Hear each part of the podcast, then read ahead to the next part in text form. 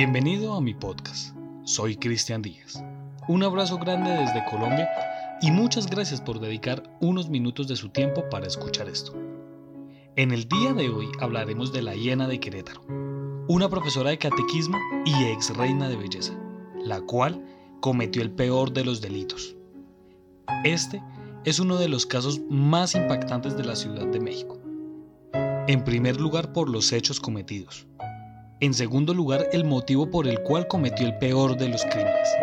Y en tercer lugar por las personas a quien dañó. Además de esto, hoy tenemos una invitada especial, una mujer talentosa. Su nombre, Lucía Morales. Ella es actriz, diseñadora y es profesional en marketing digital. Además de esto, es amante de los misterios paranormales. Lucía, bienvenida a la Colombia Paranormal.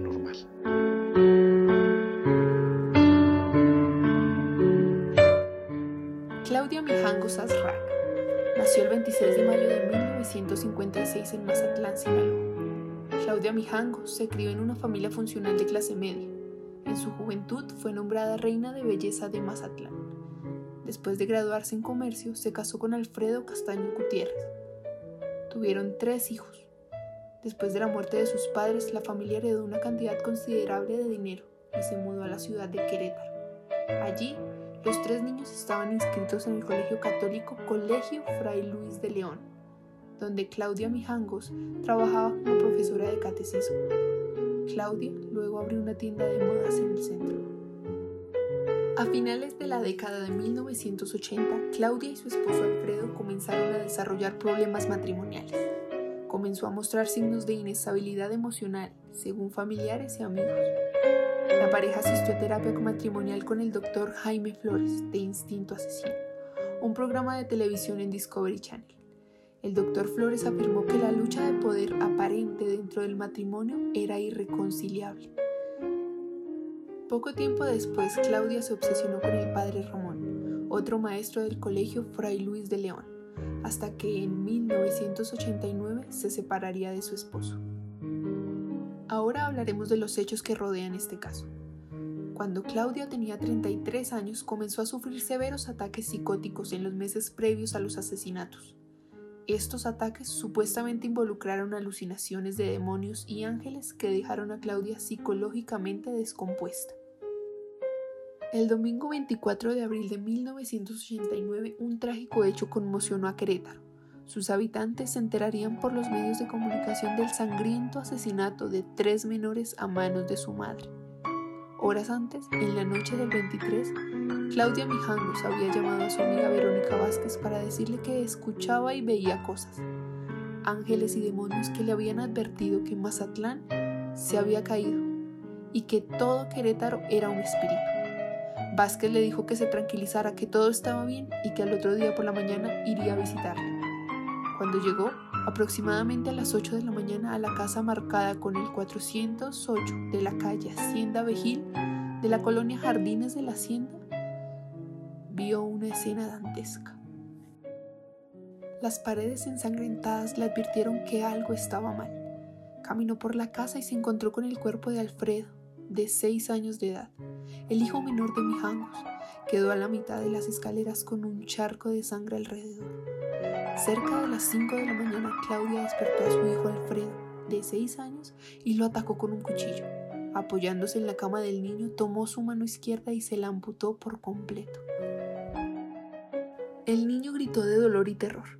Despertada por el ruido la hermana mayor de Alfredo, Claudia María, de 11 años, llegó a la habitación y le rogó a su madre que se detuviera. Cambiando de cuchillos, Claudia se abalanzó sobre su hija mayor y la apuñaló seis veces. Herida, Claudia María logró salir de la habitación y suplicó en voz alta a su madre clemencia. Los gritos de dolor y de desesperación despertaron a los vecinos. Claudia tomó el tercer cuchillo y apuñaló a su hija Ana Belén, de nueve años, en el corazón. Claudia corrió escaleras abajo buscando a Claudia María que se había desmayado en el piso del comedor y la había apuñalado nuevamente. Los oficiales encontraron los dos cuerpos, el de Claudia, la hija mayor de 11 años, y el de María Belén de 9. A María Belén la encontraron en su habitación apuñalada en numerosas ocasiones. Al lado, su madre estaba dormida, con sangre en la ropa y con un cuchillo junto a ella. Al llegar, los policías la despertaron y la enviaron al hospital por el estado de shock que presentaba. En el hospital, después de horas, cuando despertó, agentes ministeriales empezaron a preguntarle qué había pasado. Ella solo decía que tenía que ir por sus hijos a la escuela, que la dejaran ir. Y mientras tanto, las autoridades retuvieron a Alfredo Castaños, creyéndolo responsable de los hechos en un principio. Declaró lo que él sabía los había llevado un día antes en la noche después de la kermés a la casa de su madre, Claudia Mijangos. Cuando los dejó, discutió con ella una vez más. Era una cosa habitual desde hace mucho tiempo.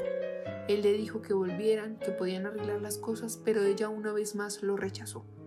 Eso fue todo lo que él sabía de aquellas horas en las que sucedió el terrible multihomicidio. Los investigadores afirman que por lo menos había 10 litros de sangre distribuidos por la casa. La puerta de la alcoba estaba entreabierta y el cuadro que se ofrecía a los ojos era aterrador. En la esquina de la recámara, sobre un sillón, dos cuchillos de cocina, uno de 40 centímetros y el otro de 33 centímetros, ambos con cachas de madera en color café, limpios. Un tercer cuchillo de 31 centímetros se halló en la recámara de las hermanas Claudia María y Ana Belén, caído sobre la alfombra y lleno de sangre. Mijangos fue interrogada y no recordaba lo ocurrido. Parecía desconocer el destino final de sus hijos. Según el interrogatorio, deliraba diciendo que sus hijos dormían y ella debía preparar el desayuno. Luego cambiaba la angustia por tener que ir por ellos al colegio. Tras las investigaciones se apreciaron los problemas psicológicos que presentaba, por lo que se determinó, tras algunos estudios, que en el momento de la tragedia Claudia Mijangos se encontraba en medio de un episodio psicótico. Mijangos enfrentó su proceso en el penal de Querétaro y finalmente, el 19 de septiembre de 1991, fue recluida en el anexo psiquiátrico del Centro Femenil de Readaptación Social de Tepepan, al sur de la Ciudad de México. La casa de la hiena de Querétaro, en donde ocurrieron los trágicos asesinatos, durante años fue el escenario de rituales satánicos hasta que tapiaron completamente la vivienda. El juez le impuso la sentencia más alta que se puede dictar en este tipo de casos, 30 años.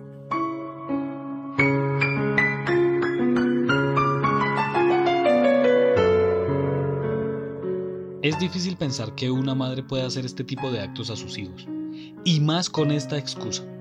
Debo admitir que creo en todo lo paranormal, fantasmas, demonios, duendes, hadas y los demás temas. Pero en estos casos pienso que existe cierto daño mental y todas las cosas que sucedan en la vida de uno influyen en los actos y en los pensamientos. Además, personas con problemas mentales deben vivir un infierno en su cabeza todos los días. Igualmente, si esta mujer fue atormentada por espíritus del bajo, medio o alto astral, es solo algo que ella debe contestar, ya que no hay una verdad absoluta. Y usted, que escucha este podcast, decide en qué creer. Muchas gracias Lucía. Es un placer tenerte en este podcast. Por favor, síganla en Instagram como arroba lu-morales con doble S.